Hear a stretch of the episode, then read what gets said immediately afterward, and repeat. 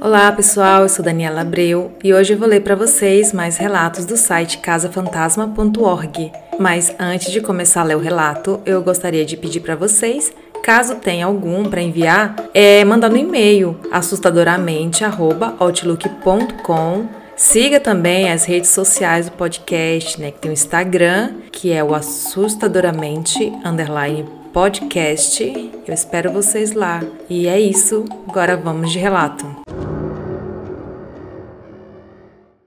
Apartamento 22. De 1978 a 1982, morei em um apartamento em Santo Amaro, bairro aqui da cidade de São Paulo. Era em um conjunto de prédios próximo à Avenida das Nações Unidas. Não vou dar o endereço completo, apenas seu número. Apartamento 22. O apartamento era enorme, do tipo que não se constrói mais em bairros como Santo Amaro de três quartos e muito antigo já naquela época. Engraçado que no primeiro ano não reparei em nada de estranho. Até que ganhei de Natal um brinquedo chamado Pega Pega Troll. Os mais antigos conhecem, mas para resumir, era mais ou menos igual a um autorama, onde o objetivo era um carrinho perseguir o outro. Eu e minha irmã brincamos bastante e depois fomos dormir e o brinquedo ficou montado no outro quarto, que era uma espécie de dispensa. Durante a noite, minha irmã e eu começamos a ouvir um barulho alto e irritante. Ouvimos um pouco mais e percebemos que era o brinquedo funcionando sozinho. Dava para ouvir sem medo de errar os carrinhos correndo e se batendo. Assim que levantamos da cama, o barulho parou. Fomos olhar e todo o brinquedo estava na mesma posição em que deixamos.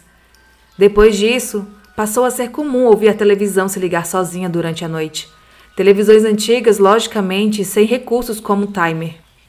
Em uma noite, eu estava assistindo O Grande Ditador. Desliguei a TV e fui dormir antes do final do filme. Porém, pude ouvir todo aquele discurso final de Chaplin da minha cama Reparei que não podia deixar um filme pela metade, pois a TV sempre se ligava sozinha nesses casos. Diversas vezes a maçaneta da porta de entrada se movia violentamente. Impossível que houvesse alguém do lado de fora, pois seria fácil ouvir passos na escada, que era muito próxima da porta.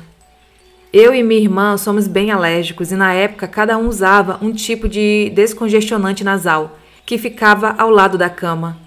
Em certa manhã, acordei com o remédio dela ao meu lado. Quando fui falar alguma coisa, ela me disse: Kleber, o que seu remédio está fazendo comigo? Quando tomamos pé do ocorrido, imediatamente encerramos o assunto. Depois que nos mudamos, tive vários pesadelos em que havia voltado a morar no apartamento 22. Nunca soube o que acontecia naquele lugar. Esse relato foi enviado por Kleber Galvão, de São Paulo.